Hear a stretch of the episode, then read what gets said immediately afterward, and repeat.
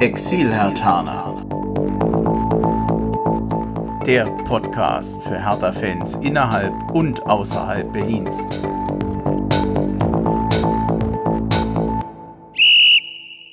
Hallo und herzlich willkommen zur siebten Ausgabe des Exil-Hertaner Podcasts. Ich bin Dennis, Coach Icke und begrüße hier zu Hause bei ihm selbst den Bremchen. Ja, hallo, willkommen bei mir zu Hause.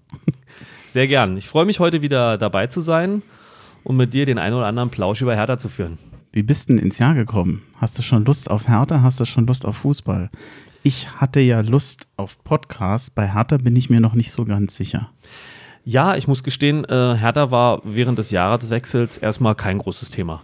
Da standen andere Dinge an. Ähm, Familie war zu Besuch über Weihnachten, also die Eltern aus Berlin. Und dann sind wir ganz gemütlich zu Hause mit Schwiegermutter reingerutscht und waren dann noch äh, bei einer anderen Familie zu Gast.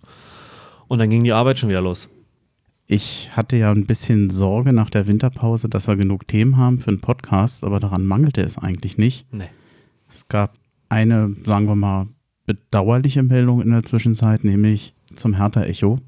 Das Hertha-Echo gibt es jetzt fast 30 Jahre. Ging erstmals am 16. Februar 1989 sozusagen in den Äther. Ähm, ich hatte irgendwo die Meldung her, dass es wohl Deutschlands ältestes Fanradio ist. Das habe ich auch mal gelesen. Und ähm, ja, man hört auf. Und zwar genau zum 16. Februar, also exakt 30 Jahre, hm. nachdem man angefangen hat. Für mich eine Institution. Bin sehr traurig, dass das aufhört. Es ist, ähm, ich habe, ich glaube, in einer Folge habe ich mal gesagt, es ist die Mutter aller Podcasts. Das stimmt, ja, ich glaube ja. Stimmt eigentlich ja natürlich nicht, weil es technisch anders ist. Das ist auch das, was ich so ein bisschen bedauere, denn gerade als Exil-Hertaner, ich muss sagen, das Hertha Echo habe ich erst sehr spät mitbekommen, weil natürlich, wenn man im Hessen wohnt, wir das nicht übers Radio äh, hören konnten. Und als sie dann übers Internet hörbar waren, habe ich das ähm, sehr spät erst mitbekommen. Wenn ich es dann gehört habe, ich es sehr genossen. Manfred Sangel hat etwas, was ich leider nicht habe. Er hat nämlich eine sehr angenehme Radiostimme. ich wünschte, ich hätte sie ähnlich. Irgendwann wird mich mal der Knut Bayer besuchen, das weiß ich. Der hat auch noch eine tolle Stimme. Also hm. den, ja. Ja, aber so schlecht ist deine Stimme jetzt auch nicht. Ja, es geht. Doch, wenn ich Grippe habe oder verschnupft bin, dann ist die super. Dann klinge ich wie Barry White, aber leider bin ich im Moment gesund. Und dann klingen alle wie Barry White. Achso. ja. Ich habe schon erwähnt, Manfred Sangel ist in erster Linie natürlich die Stimme vom Hertha Echo. Äh, er ist auch das Gesicht vom Hertha Echo. Man hat ihn ja schon in einigen Interviews gesehen. Es gibt natürlich noch ein größeres Team drumherum. Ich kenne die jetzt nicht alle namentlich. Nichtsdestotrotz, wenn, wenn wir Lobhudelei machen wollen, völlig berechtigt, dann an ihn und an sein Team. Ja. Ähm, ich sehe nur leider keine, keine, keine Nachfolger dafür. Äh, ist schon eine Institution. Die haben 1989 angefangen, da war Hertha in der zweiten Liga. Und äh, da, ich sag mal, ich meine, das sind auch letztendlich Fans, die haben da Mühe und ich vermute mal auch Geld reingesteckt, um sich da zu, zu engagieren. Ich, ich finde das echt respektvoll, gerade zu der Zeit, wo eigentlich Hertha, naja, in der zweiten Liga so ein bisschen verloren war. Da ist jetzt mal meine Frage, warum hören die eigentlich auf? Das habe ich gar nicht so mitbekriegt. Naja, gut. Ähm, ich glaube, ähm, der Manfred Sangel wird 60, okay. ist auch schon ein bisschen älter. Und ja, jetzt gut. überleg dir mal, du musst dich 30 Jahre lang, ja. wenn, deine, wenn du 10 Stunden Vorbereitung hast für eine Sendung, mach das mal so nebenbei. Die ja, gut. Machen das alle, Meine, haben das alle zwei Wochen das Leben wohl gemacht. auch andere Schwerpunkte.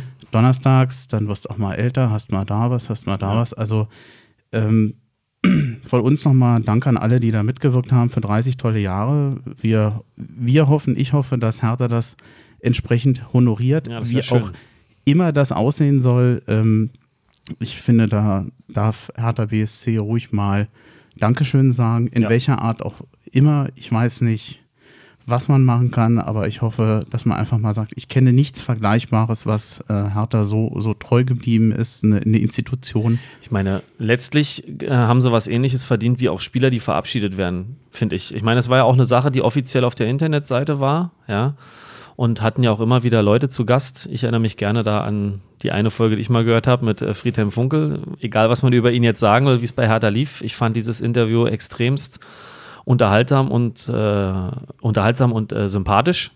Ansonsten muss ich auch, geht es mir ähnlich wie dir. Ich habe es leider viel zu wenig auf dem Schirm gehabt, das ist schade. Und ja, ich denke, sowas hat es verdient, da auch ein Dankeschön zu bekommen. Ja. Kommen wir zur nächsten Meldung, was sich zwischendurch ergeben hat, was eigentlich eher ein Kuriosum war. Erwähnen möchte ich es trotzdem, Ronny. Ja. Ronny sollte vor wenigen Tagen anfangen beim Landesligisten Berlin United. Ich glaube, Thomas Hessler ist der Trainer. Korrekt. Angeblich, ich glaube, vier Wochen so eine Art Probetraining ist es auch nicht richtig. Also vier Genau. Wochen sollte er Nichts da wohl sein. Sollte es sein, Nichts. Verbindliches, das hat sich dann ganz schnell aufgelöst. Inzwischen ist er in, der, in, in Spanien, spielt jetzt oder soll spielen, stellt sich vor beim Schweizer Zweitligisten, ja, sagt man das, FC Will, wahrscheinlich Will oder wie? Also als Berliner sage ich FC Will. genau. In der Schweiz. In der Schweiz, genau. Und äh, ich habe nochmal nachgeguckt. Äh, also ich glaube, es gibt ja keinen Hertha-Fan, der Ronny nicht kennt, äh, wie, wann er eigentlich nochmal genau bei uns gespielt hat. Von 2010 bis 2016. Wahnsinn. Ich hatte gedacht, kürzer, du ja auch. ne? Wir ich haben hab uns ja auch vorher schon ich hätte auch gesagt vier Jahre, aber es waren dann doch sechs, ja. 100, 112 Spiele hat er gemacht. Also ist gar nicht recht lange da gewesen. Ja. Ich glaube, viele hätten sich in Berlin gefreut, ihn nochmal zu sehen. Ja. Das wäre, äh, also die Meldung war schon so von einigen, ach ja, ist ja cool. Und äh, ich habe auch schon Stimmen gehört, die sagten, da muss man ja eigentlich mal zu einem Spiel hingehen, ja. Und äh, wie sich vorstellte, war das anscheinend alles nur eine Laune. Also hätte ich in der Nähe gewohnt, ich hätte ihn gerne nochmal gesehen. Na klar. Dann, das war allerdings mit Ansage, Rainer Wittmeier, Co-Trainer bei Hertha, wird Hertha verlassen zum Jahresende. Ich glaube, seit Herbst ist es mehr oder weniger ein offenes Geheimnis, Ja. dass Stuttgart um ihn wirbt. Er kommt aus der Gegend, will auch nach Stuttgart Und zurück. die Familie ist halt noch da, ne?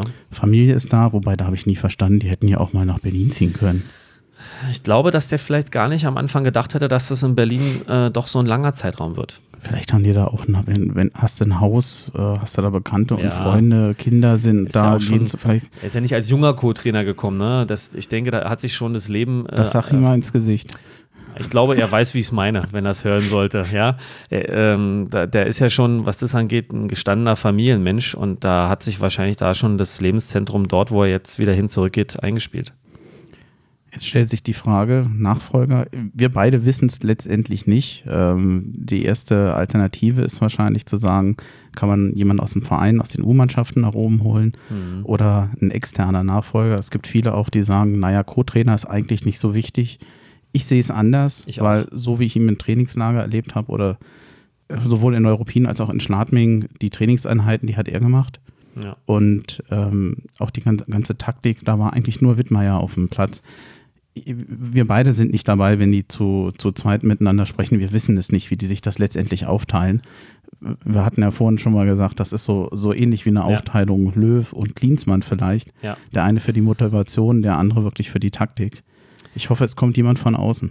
Ja, also ähm, bei vielen Trainern, nicht bei allen, aber da spielen die Co-Trainer oder da kriegt man es von außen auch mit, dass die Co-Trainer eine wichtige Rolle spielen, ja. Und auch manche Trainer sagen es selber und ähm, ich hoffe eigentlich auch, dass es eine externe Lösung gibt, weil vielleicht neue Impulse, wie man immer so schön sagt, auch mal gut tun. Ähm, ich will die Leute, die jetzt härter intern als Lösung vielleicht parat hätten, gar nicht ähm, äh, schlecht reden. Die machen ja eine gute Arbeit, wie man ja bei den U-Mannschaften sieht, ne? Aber ich glaube auch, was externes wäre nicht schlecht. Ich, ich muss sagen, ähm, ich habe da gar nicht so auf dem Schirm, was man da jetzt holen sollte. Ja, aber ich bin sehr gespannt, weil ich einfach glaube, ähm, dass da der Dardai vielleicht auch ähm, einen Mann braucht, der ihm einfach auch nochmal wieder andere Ideen gibt und der auch halt ähnlich dieses Wechselspiel hat. Ne? Ich denke, da ist, das ist immer wichtig, dass auch mal so ein Trainer und ein Co-Trainer sich auseinandersetzen. E- Egal in einer etwas raueren Form oder auch äh, weniger. Klingt nach dem Stichwort so Impulse. Ja, Okay. ja. Ähm, lassen wir uns überraschen. Hertha hatte lange genug Zeit, sich vorzubereiten. Die Ja, wussten das recht lange. Also ähm, Man kann Wittmer jetzt keinen Vorwurf machen. Das Thema ist jetzt früh kommuniziert worden und ähm, jetzt kommt es darauf an, wie und wen sie da finden. Ich bin sehr gespannt. ich denke mal, Fans und Verein werden ihn sehr ehrenwert und sehr freundlich verabschieden. Das hat und auch verdient. Das ist auch mehr als angemessen. Ja, auf jeden wir, Fall. Ich merke schon, wir sind ja eher einer Meinung da. Ja, Stelle. das ist, da laufen wir konform. ja, ich überlege gerade, haben wir heute noch viele kritische Punkte, wo wir nicht einer Meinung ah, Wir, wir werden es sehen. Wir werden's Doofe sehen. Frage. Okay, ich ziehe das zurück. Testspiele hatten wir. Ähm, ja, die die nicht immer begeisterten. Wir fangen mal mit dem ersten Testspiel an, am 9. Januar 4 zu 1 gegen Bielefeld. Hm. Ähm, ich habe hier einen wunderschönen Zettel mit Statistik, den gehen wir jetzt nicht komplett durch, sonst wird es ein wenig zu langweilig. Ich denke mal, dass ähm, was man nochmal erwähnen kann, ist, dass Hertha nochmal mit Viererkette angetreten ist, mit Ja. Pe Pekarik, Lustenberger, Tona, Riga und Plattenhardt. Davor Darida Meier, dann Dardai, Duda, Kalu und Ibisevic vorne. Das erste Tor schoss Ibisevic. Äh, Bielefeld glich aus durch Nöte, durch einen Foul-Elfmeter nach Foul von Duda. Passiert. Es gab dann in der 70. Minute, das lese ich jetzt nicht alles vor, also einen kompletten Teamaustausch. Und ähm, das hatte aber Wirkung, denn in der 78. Minute ähm, ging Hertha in Führung durch Köpke, dann das 3-1 durch Kieprit. Übrigens ein wunderschöner direkter Ja, Freistoß. schönes Ding, habe ich auch Habe gesehen. ich, Ja. hab ich mir jetzt kürzlich nochmal extra angeguckt. Und dann Selke in der 85. zum 4 zu 1. Das Motivationsbiest. Ja, wir, wir beide haben das Spiel mehr oder weniger kaum gesehen. Und deshalb werden wir uns da nicht zu lange drauf, an, äh, drauf Ja, nochmal. also, wie gesagt, ich habe eine Zusammenfassung gesehen. Ich denke, wenn man jetzt die Aufstellung sieht, ähm, wie da der halt so ist, auch wenn man sich natürlich freut, dass Kraft und Rekik wiederkommen, aber er gibt ihnen Zeit und hat auch deshalb, glaube ich, eher nochmal auf Lustenberger und Toro Nariga gesetzt, weil die diejenigen sind, die er auf jeden Fall spielen lassen kann. Und ich denke, deswegen hat er auch diese Viererkette so spielen lassen. Ja. ja, ich meine, erfreulich war nochmal, dass natürlich mit Klünter und Stark, auch wenn wir nachher zu den Verletzten nochmal kommen, Ja. äh, äh, nach der Winterpause ja mal wieder Spieler dabei waren, auf die wir vorher verzichten Auf mussten. jeden Fall, auf jeden Fall. Dann würde ich sagen, belassen wir es aber auch bei dem Spiel. Ne? Ja. Dann gab es den schönen Telekom Cup. Ja. Ja, ähm, es waren zwei Niederlagen. Es war ja eine Niederlage gegen Gladbach und eine gegen Düsseldorf. Ich finde aber doch mit unterschiedlichen Vorzeichen. Ich glaube, wir können ja schon mal anfangen, dass natürlich man sich immer freut über gute Spiele in der Vorbereitung, ja, na klar, aber äh, man sollte sie auch nicht überbewerten. Richtig. Oh Gott, wir fangen auch schon phrasenhaft an wie die Fußballspieler nach dem Spiel. Gut, das bleibt dann manchmal leider nicht übrig. Ne? Ja, aber leider, es, es ist ja auch wirklich richtig. Also Ja. ähm, an wie viele Testspiele in den letzten zwei Jahren erinnerst du dich und sagst, ja, dadurch, da, seitdem ging Hertha den Bach runter. Das ist, die spielen auch nicht mit gleicher Motivation als Diese- bei einem Bundesligaspiel. Das, kann ist ich mir nicht vorstellen. Auch diese, diese Diskussion über Testspieler, das ist immer sehr schwierig, weil ähm, was kann man da erwarten? Ne? Und als Trainer würde ich einfach erwarten, dass sich bestimmte einzelne Leute vielleicht auch ein bisschen mehr zeigen. Das, er hat ja halt auch getestet. Er hat ja auch vor dem Cup schon direkt gesagt, wir nutzen es als Test und nicht, wir wollen diesen Cup gewinnen, ja. Und ähm, deshalb bin ich da auch mit einer ganz entspannten Erwartung rangegangen und sage auch, Testspiele sind auch mal für Experimente da und da sollte keiner jetzt anfangen, oh, was lässt denn er für einen Käse da spielen? Ähm, er hat was ausprobiert, er wollte was sehen, hat auch Dinge gesehen, ob sie nur positiv waren oder nicht, ja. Und deshalb ordne ich das ganz entspannt ein. Wobei wir wollen diesen Cup gewinnen beim Telekom Cup. äh, so. Ah Ja, aber wenn ich höre, äh, dass im Fernsehkommentar gesagt wird, und jetzt kommen wir zum großen Finale des Telekom Cups, wo ich mir denke, yo, ja, ähm, kann man einordnen, wie man will. Gut, die Kommentare bei solchen Übertragungen sind meistens auch, naja, das, Ja. was ich bei, in unserer WhatsApp-Gruppe manchmal gelesen habe, war, Ja, also das kann ich gar nicht sagen. ich finde, also meine Meinung ist, sowas darf man nicht zu sehr als Maß nehmen. Ja, und da, da wird dann schon gesagt, oh, die spielen dieselbe Scheiße wie da und da und sowas. Ähm, finde ich, ähm, nee, das ist ein Testspiel. Und äh, ein Testspiel geht auch mal verloren und da, das gehört auch dazu. Ähm, Hertha hat da mit Dreierkette gespielt und meines Erachtens mit einer Aufstellung, die grundsätzlich da da ja auch schon gegen Nürnberg wahrscheinlich Mhm, gut möglich, ja. angedacht hatte. Stark und Lustenberger als äh, mit Toruna Riga natürlich als Ja. Dreierkette. Zu Ja. zweit eine Dreierkette ist immer schwierig. äh, dann Lazaro, Meier, Darida davor, äh, Plattenhardt, Duda, Selke und Ibisevic vorne. Unterm Strich, das war zwar ein verdienter Sieg für Gladbach, aber es war keine Blamage. Leider, leider ein sehr schönes Tor von Hazard. Der hat den ordentlich unter die Latte gefriemelt. Oh, passiert. Also, Ähm, oder der, er kann es ja, das hat er nun schon oft genug gezeigt und dann gelingt ihm auch so ein Tor und äh, als Gegner muss man sagen, jo, muss man hinnehmen. Ähm, Hertha hat äh, das Ding, einmal ging es an Pfosten, der Sippel hat wohl gut gehalten, ich habe leider auch nicht alles gesehen, ja, auch nur so ein Zusammenschnitt und ähm, ja, ich denke, das, also von Leuten, die das komplett gesehen haben, habe ich einige eigentlich gehört, die gesagt haben, so schlecht war das nicht. Wenn auch Gladbach zwar verdient gewonnen hat, war das aber keine schlechte Leistung. Also wenn man unter dem Strich im Testspiel gegen Gladbach, das ist ja auch ein guter Gegner, muss man Die sagen. sind ja zuletzt auch wieder gut im Kommen gewesen in der Liga, ja. Mit 1-0 ist ja auch ein, ein knappes Ergebnis. Hertha hätte mit mehr Effektivität, hätte man vor allem noch das Foul an Duda Ja. gepfiffen, hätte es vielleicht Genau. noch einen Elfmeter gegeben. Also ähm, kann ich mit leben, ist für mich jetzt erstmal kein schlechtes Omen. Korrekt. Ähm, ziemlich verärgert waren viele dann über das 3-1 gegen Düsseldorf, wobei man hier sagen muss, dass Hertha ja faktisch mit einer B11 gespielt hat. Ja. In einer, mit, und mit Viererkette Mittelstädt, Rekik, Bark und Pekarik. Rekik mit Sicherheit dabei, damit Dardai mal gucken kann, Wie wie, weit sich jetzt nach der Ja, ja. ähm, Verletzung da gibt. Friede, Schellbrett, Jaschemski, Kalu, Dardai und Köpke davor. Sie taten sich schwer. Ja, na gut, wenn man jetzt mal guckt, das ist eine Aufstellung, die haben so noch nie zusammen gespielt. Das sind, ähm, abgesehen jetzt von Mittelstädt und ähm, Pekarik, der ja auch nur lange verletzt war, aber sonst auch häufig gespielt hat, Skelbrett und Kalu, sind der Rest ja alles junge Leute gewesen, die entweder nur Kurzeinsätze hatten oder im Training dabei waren. Und ähm, auch das kann ich für mich ganz entspannt einordnen. Natürlich gegen Düsseldorf, äh, ja, da wollen wir nicht verlieren, ist klar. Jo, aber ähm, das, da muss man jetzt mal ganz professionell an die Sache rangehen. Das war auch zum Testen. Die jungen Leute sollten mal einfach äh, Spielpraxis kriegen. Ne? In Düsseldorf, das heißt, dort war die Stimmung gegen einen gerichtet. Damit muss man als junger Spieler auch erstmal lernen, umzugehen, wenn das Stadion gegen dich ist, ja. Oder beziehungsweise dem Gegner zujubelt. Von daher sehe ich das, war das eine gute Gelegenheit, um so Leute wie Bark, Friede, ähm, auch wieder Jastremski, Dardai spielen zu lassen, ja. Und auch den Köpke, der ja wohl einfach das Pech hat, dass auch ähm, Selke und Ibisevic so gut spielen im Training, ja.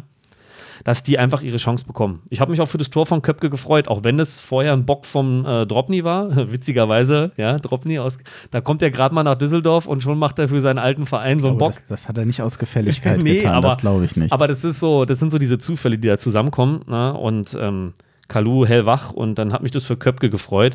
Ja, und der Rest, auch da finde ich, das darf man nicht schlecht reden und als Prognose jetzt für die nächsten Wochen und Monate nehmen. Ich, ja, es war ein Test. Die jungen Leute konnten mal vielleicht zeigen und man hat halt gesehen, da fehlt ein bisschen die Erfahrung, die Übung und deswegen war das gut. Okay. Gut, aber die Erkenntnis für Dardai ist wahrscheinlich im Moment aus der B11, es drängt sich jetzt keiner wirklich auf. Ja gut, die Frage ist, was er halt speziell von den einzelnen Leuten sehen wollte. Ne? Zuletzt hat er ja das Mittelfeld angezählt ne? und jetzt hier im Mittelfeld Friedes Gelbrett. Ja, schwierig. Na, was willst du sehen, wenn sich, wenn jemand, der äh, quasi nicht zu den Stammspielern gehört, einfach eine Leistung bringt, wo du sagst, ich muss überlegen, ob ich den in die Stammelf bringe. Ja, ja. So, so hat sich da keiner aufgedrängt. Das ist richtig. Als, als Trainer bist du doch froh, wenn du sagst, ich habe die Qual der Wahl. Ja, natürlich. Also da stimme ich dir schon zu, ne? dass, da, dass sich da so keiner aufgedrängt hat. Haben wir noch was zu, zu Düsseldorf? Von Nö. meiner Seite aus nicht.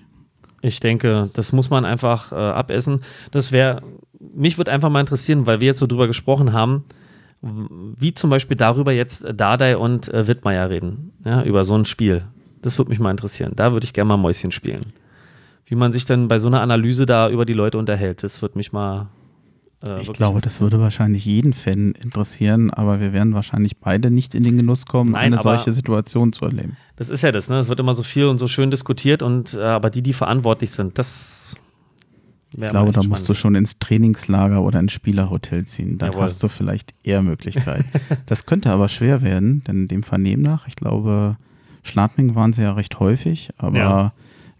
Äh, ich meine mich erinnern zu können, dass es hieß, nächsten Sommer oder diesen Sommer dann ja in Amerika Ach, na dann. den Herrn Klinsmann besuchen, wobei ich nicht weiß, ob sein Sohn dann noch bei Hertha ist. Das wird man sehen. Aber ich, ich komme gerade vom, vom nächsten Thema ab Das- oder vom Thema ab, zu, zu dem ich eigentlich als nächstes kommen will. Ähm, ich denke, das nächste Thema, von dem wir eigentlich. Wir sind abgekommen, weil wir jetzt bei, äh, Ja. eigentlich bist du mit Klinsmann zu dem Thema gekommen, Spieler, deren Verträge auslaufen. Wir wollen jetzt aber erstmal das Lazarett klären. Gut, dann kommen wir zum Lazarett. Ein netter Übergang. Danke für die Hilfe. Gerne. Ja, ich glaube, der Arbeitstag bei mir war auch hart. Ich, Wir sind ja keine Maschinen. ja, das stimmt. Wir hatten es eben schon erwähnt, Stark ist wieder da. Ja. Äh, auch Klünter, der zumindest aus Perspektive der Stammspieler sicherlich keine Rolle spielt, aber äh, wir freuen uns natürlich trotzdem über jeden Ja. Spieler, der wieder Na, und ein bisschen zurückkommt. erhofft man sich ja auch, dass da sich was weiterentwickelt. Niklas Stark hatten wir, der Rosun wird noch länger verletzt das sein. ist bitter. Gibt keine, also äh, jedenfalls keine konkreteren Meldungen, an die Ja. ich mich jetzt erinnern kann. Nee. Wie lange das dauert, ich glaube, Hertha weiß es selber nicht. Grujic ist seit Montag wieder im Training Das ist gut. und Karim Rekik hatten wir eben auch schon erwähnt. Mhm. Da glaube ich aber, dass es fürs Spiel noch nicht reicht. Also zumindest fürs Spiel am Montag gegen Sonntag. Nür- äh, am Sonntag gegen Nürnberg. Ja, also mit Niklas Stark, das ist gut. Ähm, viele äh, sagen ja immer, der Rekik, äh, der ist ja auch, wenn er, wo er verletzungsfrei war und gespielt hat, war er auch wirklich ähm, sehr stark, mit, sei es mit Stellungsspiel, Zweikämpfen und auch, dass er da der Anführer an Abwehr war. Und trotzdem, auch wenn es äh, von da der selber hieß, bei Niklas muss jetzt der nächste Schritt kommen. Ich finde aber, die beide sind ein gutes Team in der Innenverteidigung, ob jetzt nur in der Viererkette oder auch in der Dreierkette mit äh, Toruna Riga. Das hat mir eigentlich auch sehr gut gefallen am Anfang der Saison, ja. Und deswegen bin ich froh, dass jetzt schon mal der eine wieder da ist, der Niklas Stark, weil ich denke auch, ähm, wenn der sich so weiterentwickelt, wirklich auch weiterentwickelt, ist es ein sehr wichtiger Spieler und es, es braucht auch wieder diese Sicherheit. Na gut, wir, wir, haben ja, wir haben ja gesehen, dass der Ersatz, muss man sagen, einfach nicht an die Qualität von beiden rankommt. genau, es hat immer noch Ba- dieses Ding gefehlt, ja. Bei allem Respekt für Lustenberger und Keine äh. Lukasen und äh, Toran, Toruna Riga als junger Spieler hat auch eben wechselhaft mal tolle Spiele geliefert und dann aber auch wieder mal nicht so gut. Ja, das ist halt, das ist halt bitter gewesen und ähm, das, äh, da der nutzt es nicht als Ausrede, aber man muss es einfach mal faktisch feststellen. Es ist ärgerlich, ja, dass da in der Innenverteidigung so viel immer geändert werden musste und verletzt war. Deswegen, wenn die zurückkommen und wieder da fest spielen, fühle ich mich auf jeden Fall schon mal besser, wenn ich so das ein oder andere Spiel dann erwarte. Ich fürchte nur leider, dass damit gegen Nürnberg ähm, ja vor allem Grujic nicht spielen wird. Mhm. Das äh, wäre sicherlich einer der wichtigsten Spieler oder ja offensichtlich auch ein Spieler, der der Hertha am meisten hilft. Gibt ja entsprechende Statistiken, wie oft Hertha gewonnen hat. Mit ihm. Das soll man immer nicht nur auf Ja, einen Spieler. Ich finde bei ihm, das hatten wir auch in der großen Runde hier, glaube ich, gesagt, siehst du auch diese Motivation. Also nicht nur das, was er technisch auf den Platz bringt und auch dort äh, als äh, Mittelfeldstation leistet, sondern ähm, das ist auch so einer, der will. Ne? Das ist so wie, ähnlich wie Selke. Ne? Du siehst immer, die wollen immer, die beißen immer und die jubeln auch mit, wenn was gelingt und sowas. Und ähm, das vermisse ich bei dem einen oder anderen. Auch bei dem einen oder anderen äh, ähm, Stammspieler, den wir haben, von früher, sag ich mal, von den letzten Jahren, da fehlte dann manchmal dieser letzte Biss. da sind wir ja schon fast bei Darida. Genau. Wäre ein Beispiel dafür. Wäre ein. Beispiel dafür, ja, wo man sagt, seit dieser einen Verletzung läuft er da seiner Leistung hinterher und da fehlt mir einfach der Biss. Der läuft über den Platz. Es ist fast so, als wenn er nur seinen Stiefel runterspielt. Aber da kommt nicht dieses letzte, jetzt müssen wir endlich mal was machen oder wenn es unentschieden steht, kommt Leute, noch eine Schippe drauf, ja, ich will das hier heute gewinnen und das fehlt mir dann bei dem einen oder anderen und das hat der Grujic, finde ich, was man so sieht. Daridas Vertrag läuft noch eine Weile. Mhm. Bei anderen ist das nicht der Fall. Ja, Ähm, ich glaube, es waren 15 Spieler, bei denen der Vertrag auslief. ja. Äh, kann es sein, dass wir vergessen haben, dass der Sidney Friede geht nach Belgien? Oder Ja, das haben wir heute, genau, heute mitgekriegt. Ja, das ist so ein schönes Beispiel, wo ich dir das gesagt habe. Der Friede, der wird ausgeliehen jetzt für die Rückrunde, ne, das ähm, nach Belgien. Ähm, da waren bestimmt alte Connections mit bei, weil das ist ja ein Verein, der wird von dem Stork trainiert und äh, Röber ist äh, Sportdirektor. Ja, ich finde es gut. Ähm, wenn momentan für so einen Spieler, der jetzt bei dem Cup da mal die Halbzeit spielen durfte, der auch viel Potenzial mitbringt, in den U-Mannschaften immer gute Leistungen gebracht hat und zu den Top-Leuten gehörte, äh, ist es richtig so, die auszuleihen. Ich denke, da ist auch die Kommunikation mit den Spielern ganz klar gesetzt. Das Junge, du musst spielen, hier kannst du es jetzt gerade nicht, du wirst ausgeliehen und ähm, mein Lieblingsbeispiel, ich habe es schon gesagt, sind Philipp Lahm und Toni Kroos. Da wurde das genauso gemacht und wo es hingeführt hat, wissen wir. Die müssen spielen und deshalb finde ich das auch okay. Diese Schlagzeile, worüber wir uns so aufgeregt haben, ja, Friede verlässt Hertha, ne, was ein Quatsch, ja. Sondern das ist ja eine Sache, genau wie der Prony-Chef. Die haben gemerkt, in Aue spielt er nicht, der hätte auch hier bleiben können, also wird er woanders hin verliehen. Die müssen spielen und dann kann man auch wirklich sagen, ähm, es geht auch für Hertha, äh, bei Hertha für dich weiter oder halt eben nicht. Ja, der geht jetzt nach Halle. Genau, nach Halle, ja. Weil er in, bei Aue ja halt Genau. nicht spielen konnte. Ja, und da bringt eine Laie nichts, ne? wenn er da auch nichts ist. Was immer auch die Gründe dafür sind. Der muss spielen, damit man auch selber dann mal später durch seinen Scout, der dabei ist, sagen, sich sagen lassen kann, der hat sich da weiterentwickelt oder nicht. Ja. bei dem, bei Ibisevic wirkt es im Moment so, oder die Nachrichtenlage oder die Interviewlage ist so, dass er, dass es klingt, als wenn er verlängern möchte. Er fühlt sich in Berlin wohl. Auch bei Schelberet gab es ja schon einige Meldungen, dass ja. er mehr oder weniger vor der Vertragsverlängerung stünde. Das sind so die zwei Änderungen, die sich im Moment noch so oder seit der letzten Folge ergeben haben. Bei dem Rest schauen wir mal. Das ist für heute kein weiteres Thema. Da haben wir ja, jetzt keinen ich, neuen Stand. Ich denke, das wird jetzt, da, da, geht jetzt viel ab. Da hat der Prez viel zu tun. Und ähm, das Interview von Ibisevic hat ja, hat ja schon viel gesagt. Bundesliga ist für ihn das Maß der Dinge, ja, und er fühlt sich in Berlin wohl. So, der Ball ist jetzt beim Verein, denke ich. Ja, dann geht dann das los mit den Beratern und die Forderungen und hin und her. Lassen wir uns überraschen. Am Sonntag ja. geht es gegen Nürnberg. Yes. Nürnberg ist Tabellenletzter. Mhm. Gerade als Hertaner mit dem Wissen der Vorrunde, wie wir manchmal gegen Teams aus dem unteren Tabellendrittel spielten, das gilt ja nicht permanent. Hertha hat ja zum Beispiel das Heimspiel gegen Nürnberg gewonnen.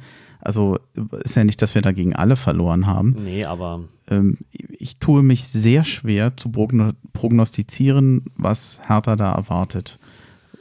Es ist schwierig. Ähm, was ich jetzt so mitbekommen habe bei Nürnberg, ähm, ein paar Stammspieler sind wieder zurück. Der vermeintlich beste Stürmer kann wieder spielen, wobei der auch in den Testspielen nichts gerissen hat. Auch sonst waren die Testspiele von Nürnberg wohl ziemlich blass. In der Liga haben sie jetzt wohl seit drei Spielen nicht mehr getroffen. Ja, aber das ist genau das, was einem so ein bisschen Angst macht. Ja? Alarmglocken. Weil, weil, wir, ja, genau. Das ist schlimm, ne? Ist schlimm, dass man als Hertha-Fan sagt, oh, das sind ganz doofe Vorzeichen. Eigentlich müsste man da hingehen und sagen, ah ja, dann putzen wir die genauso weg wie die anderen drei, die es zuletzt gemacht haben. Nee, wir machen uns Sorgen. Ähm, daran ist die Mannschaft, sage ich mal, selber schuld, aufgrund einiger Spiele in der Hinrunde, dass wir bei so einem Vorzeichen sagen, hauha, Mal gucken, äh, was da passiert. Ähm, ich denke, der wichtigste Punkt ist äh, ein genereller Punkt. Hertha darf einfach kein frühes Gegentor mehr kassieren. Und wenn sie das schaffen und selber dann in der ersten Halbzeit in Führung gehen, glaube ich auch, dass sie vielleicht nach der Pause nochmal ein kurzes Aufbäumen überstehen müssen und dann gewinnen sie das Ding. Hast du so Angst vor dem Gegentor? Also ich meine, ein frühes ein Gegentor, dann frühes Gegentor ist ja immer schlecht. Aber ja. sie haben in der Hinrunde ja durchaus auch schon gezeigt, dass sie Spiele hatten, wo sie trotz Rückstands noch ja. passabel zurückkamen. Also immerhin waren sie ja schon in Dortmund. Aber irgendwann mal klappt es nicht. Und Nürnberg ist dann so eine Mannschaft, die mauern auch so ein 1-0 nach Hause, ne? Also, ich würde mir einfach mal wünschen, dass eben nicht, auch wenn sie gezeigt haben, die können wieder zurückkommen, ich würde mir mal wünschen, dass sie nicht früh ein Gegentor kassieren und ähm, mal ein bisschen besser das Spiel von Anfang an aufziehen und nicht erst diesen, diesen Druck brauchen, um da was nach hinten rauszureißen. Ja. Was spricht denn für Hertha? Es sind ja doch einige Spieler zurück. Stark hatten wir schon erwähnt. Grujic und Rekik werden wir in diesem Spiel wahrscheinlich noch nicht sehen. Noch nicht. Also was für Hertha spricht, finde ich, sind, ähm, ist erstmal in der Offensive, finde ich, ähm, sind Ibisevic und Selke. Also ich bin mal gespannt. Ich hoffe, er lässt sie beide spielen, weil ähm, das haben sie zuletzt gut gemacht und ich denke, je öfter sie es machen, kann es auch nur besser werden. Ibisevic ist gut drauf, der hat ähm, jetzt so diese, diese Gelassenheit des Alters. Ich finde auch diesen einen Spruch gut, ich bin zu alt, um zu, an mir zu zweifeln. Das finde ich sensationell. Und äh, er liefert auch äh, äh in der Saison. Selke, hast ja selber gesagt, ist das Maß für Motivation, ja. Und äh, ist heiß und dann dahinter. Ich denke, der Knackpunkt ist das, was auch da der angesprochen ist, das Mittelfeld. Ich denke, die Abwehr mit, äh, wenn die wirklich so spielen, stark Lustenberger, Toro Raniga, sagen wir mal, das spielt so. Ich glaube, die kriegen das gut hin, weil ähm, Toro Nariga und Stark, wenn sie voll da sind, super Zweikampfwerte haben und Lustenberger dann glaube ich, auch mit seiner Erfahrung und zwei so Leuten links und rechts neben sich auch ein guter Abwehrchef sein kann. Toruna Riga, hinter dem steht noch, sagen wir mal, ein kleines Fragezeichen. Ja, der hat ja was abgekriegt. Der ja. hat äh, im Training einen Pferdekuss abbekommen. Ja, ich habe jetzt nicht ganz konkret ermitteln können, ob er dann am Sonntag gegen Nürnberg auch wirklich spielen kann. Das ist mit so einem Fragezeichen bei einem Pferdekuss versehen. Das gibt manchmal, ich, da hängst du dann anderthalb Wochen und kannst ja. nicht spielen und manchmal geht es auch schneller. Ich glaube, die halten es bewusst auch ein bisschen zurück dass auch der Gegner sich darauf nicht einstellen kann. Und weil sie selber, ich denke mal, das ist genau wie dieses Thema, ne? Da baut sich Dardai auf und sagt, okay, wir fangen die Rückrunde mit den dreien an und dann passiert sowas, ne? Haben wir so eine taktische Raffinesse gegen Nürnberg schon nötig? Was heißt taktische Raffinesse? Ich denke mal, das ist einfach der nächste Schritt, das ist eine Weiterentwicklung. Auf der einen Seite, die Viererkette hat funktioniert, aber, und das stimmt ja auch, wir waren, Hertha war zu ausrechenbar, ja, das haben sich auch viele geärgert und deshalb denke ich, gerade auch gegen Nürnberg kann man vielleicht auch dann mal wieder die Dreierkette versuchen. Ja? damit sie vielleicht bei so einem Spiel gegen Bayern sitzt. Es ist ja auch immer eine Auslegungssache. Spiele ich die als Fünferkette defensiv oder die offensive Variante? Also ich meine, dass man gegen ein Team, was als mit elf Punkten als Tabellenletzter dasteht, natürlich ein bisschen mutiger spielen darf. Ja. Ich hätte mir gewünscht, dass, da wiederhole ich mich jetzt, Grujic und Rekik mit dabei wären. Das Ja. hätte, wäre für mich eine bessere Voraussetzung gewesen, um in Nürnberg was zu erreichen. Ich äh, hoffe, dass Hertha einfach wieder in puncto Einstellung ein bisschen dazulegt. Ähm, ich weiß nicht, ob du die Folge gehört hattest mit dem Nico zu, in der Silvesterfolge. Da hatten Ja, wir ja. auch ein bisschen über Motivation gesprochen oder für die Gründe, die dazu führten, dass Hertha in der Hinrunde oder am Ende der Hinrunde abbauten. Wir hatten ja so ein gemischtes Bild. Junge Spieler, sehr variabel in der Leistung oder halt unstet in der Leistung. Ja. Dann natürlich verletzte Spieler. Aber es gab mir zu oft auch den Punkt, wo ich an der Motivation oder an der Einstellung einiger Spieler meine Zweifel hatte und auch Hertha selber, ich glaube, es war Preetz selber, der sagte, glaube ich, einige Spieler so sinngemäß sind zu schnell zufrieden oder Ja. so. Das fand ich sehr ungewöhnlich, wenn ein Manager das sagt. Und Ja. da kam jetzt schon ein paar Mal doch sehr starke Kritik an den Spielern. Ganz kurz noch.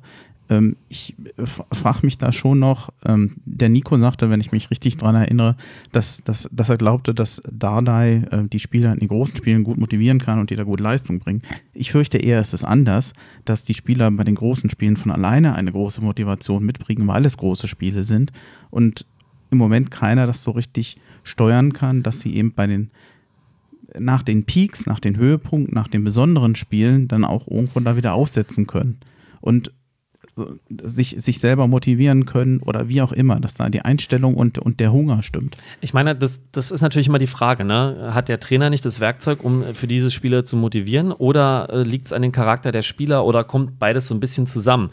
Also, ich weiß, es gibt viele, die sagen, Dardai hat seinen Höhepunkt erreicht, mehr geht bei ihm nicht. Ich denke, dass bei ihm schon mehr geht, weil, wenn er nämlich die Spieler hat, die ein bisschen geiler auf den Sieg sind, dann hat er auch einen anderen Fußball spielen lassen. Ja, am Anfang der Saison, da war ein Duda in einer super Form, da hat er ein Selbstvertrauen, wohin auch das schon wieder gegangen ist. Ich meine, das scheint ein sehr sensibler Typ zu sein, ja. Aber mit so Leuten wie Grujic auf dem Platz oder so einem aufstrebenden Meier, der schon eine Leistung mitbringt, dass der auch mal ein Tief hat, ist vollkommen okay, aber der hat ja auch schon eine Leistung auf den Platz gebracht und einen Willen. Du hast ja auch gesehen, er will endlich mal sein Tor machen, ne? und es klappt einfach nicht. Ähm, und die sind dann weggefallen so ein bisschen. Also gerade der Grujic, der, äh, wo ich doch äh, leider zugeben muss, der unheimlich viel bewirkt hat anscheinend da in dieser zentralen Position und dann auch Leute mitgerissen hat. Ich meine, Lazaro will auch, der hat das selber auch geäußert. Der hat gesagt, wir dürfen da nicht so selbstzufrieden werden, ja. Und ich glaube, das, das, das ist ja auch das, wie das schon mit Dardai anfing, wie er gesagt hat, die Erwartungen dürfen nicht so, als er Trainer wurde. Ich glaube, der kann schon gut einschätzen, was er für Spieler hat und weiß, mit dem einen oder anderen geht nicht mehr. Und ich glaube, der Prez ist einfach auch an dem Punkt, wo er sagt, boah, jetzt, das ist jetzt das dritte Jahr, wo ich mir das so angucke. Ja, es ist ja so. Wir hatten auch in den anderen Jahren schon Spiele gegen große oder starke Mannschaften, wo du gesagt hast, boah, das haben die super gemacht. Ne? Vier oder fünf Spiele gegen Bayern nicht verloren. Und danach dann wieder Spiele abgeliefert, wo du sagst, das kann nicht wahr sein. Und ich denke, das ist eine Sache, die auch zum Teil an einigen Spielern liegt. Und ich glaube, da wird sich auch ähm, einiges tun, was den Kader angeht. Aber auch Dardai ist letztendlich noch ein junger, lernender Trainer. Ja, Darf man nicht vergessen, so viel Stationen vorher hatte er nicht. ganz genau. Warum soll halt. er sich da nicht auch verbessern? Und wenn Psychologie, sag mal, auch für einen Trainer, Und wenn dann er wir merkt, da muss er noch ein bisschen was vielleicht zutun. Also Genau. ich, ich, wir wissen es ja beide nicht absolut sicher. Nee, aber, Aber die Vermutung liegt ja schon irgendwo nah. Des, des Weiteren, ganz ehrlich, guck dir die Vereine an, die alle paar Jahre, alle paar Monate die Trainer gewechselt haben. Ja. Guck dir an, wie es bei Hertha lief. ja, Es, du kannst fast permanent sehen, guck dir an, wie es äh, in Hamburg beim Hamburger VSV lief, oh Gott, ja. wie fehlende, ähm, wie sagt man, ähm, Konstanz Ja, sozusagen dem Verein schadet. Am, bei Trainern, beim Fußball, bei, bei den Fußballspielern, im Management etc.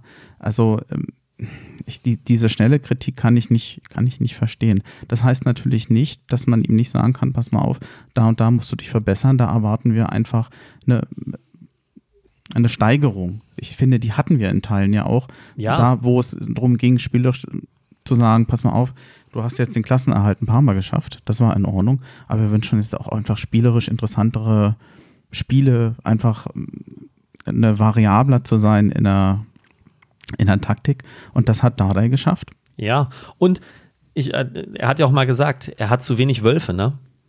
Das ist ja dieser, dieser, dieser mhm. Wortgebrauch, den er hatte. Und das, das sehe ich ähnlich. Er braucht einfach, oder beziehungsweise eine erfolgreiche Mannschaft braucht halt auch diese Hungrigen, die aber auch hungrig sind, wenn du schon fünf Spiele am Stück gewonnen hast. Ich zitiere ungerne ähm, Bayern München, aber Paradebeispiel Oliver Kahn, weiter, immer weiter. Ja, und das ist der Unterschied von einem guten Spieler zu einem wirklichen Top-Spieler, dass du eben dich nicht mit einem kleinen Erfolg zufrieden gibst, sondern weitermachst. Und das, diese Spieler musst du aber erstmal finden. Seit dieser dämlichen Pressekonferenz ist Bayern München für mich ein rotes Tuch. Ja, das war jetzt nicht sehr sachlich, aber. Nee, das ist richtig. Aber da hat ja der K nichts mit zu tun. Nein, der hat er auch mal gespielt. Ja, der hat er mal gespielt. Aber, aber du weißt, was ich meine. Ne? Mhm. Das ist, äh, wie auch ein Lehrer von mir mal gesagt hat: eine Eins bekommen bei mir ist ganz einfach, aber die Eins zu halten ist die große Kunst. Ja? Und das ist das Thema, diese Motivation. Einmal eine Top-Leistung, die kann jeder an einem guten Tag mal abrufen. Ja, und das ist auch so ein Thema, wenn ich, ich, ich habe eine Bekanntschaft gemacht mit dem ehemaligen Profispieler, der hat zwar nur zweite Liga gespielt, aber der hat auch gesagt, es ist unheimlich viel Kopfsache.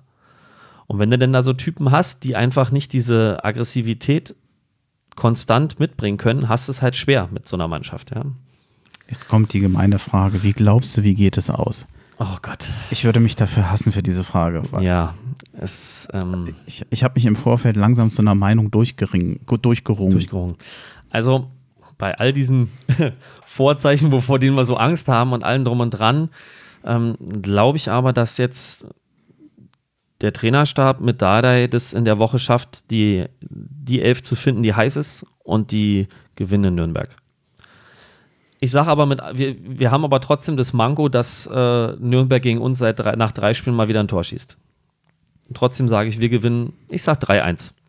Also hätten wir mit Grujic und mit Reki gespielt, hätte ich gesagt, das gewinnt Hertha. Ja. So bin ich zwar nicht über einen Punkt glücklich, aber so wie ich unsere Hertha kenne, dass sie genau immer gegen diese Gegner dann die komischen Spiele machen. Ich fürchte, es wird eine, eine Punkteteilung und äh, wenn es dann anders kommt und Hertha dann doch gewinnen sollte, dann bin ich natürlich nicht böse. Ja. Das war schon fast ein wunderschönes Schlusswort. Denn ähm, eigentlich soll es eine kurze Folge sein. Viel haben auch, jetzt? Ja, es geht. Also für unsere Verhältnisse geht es.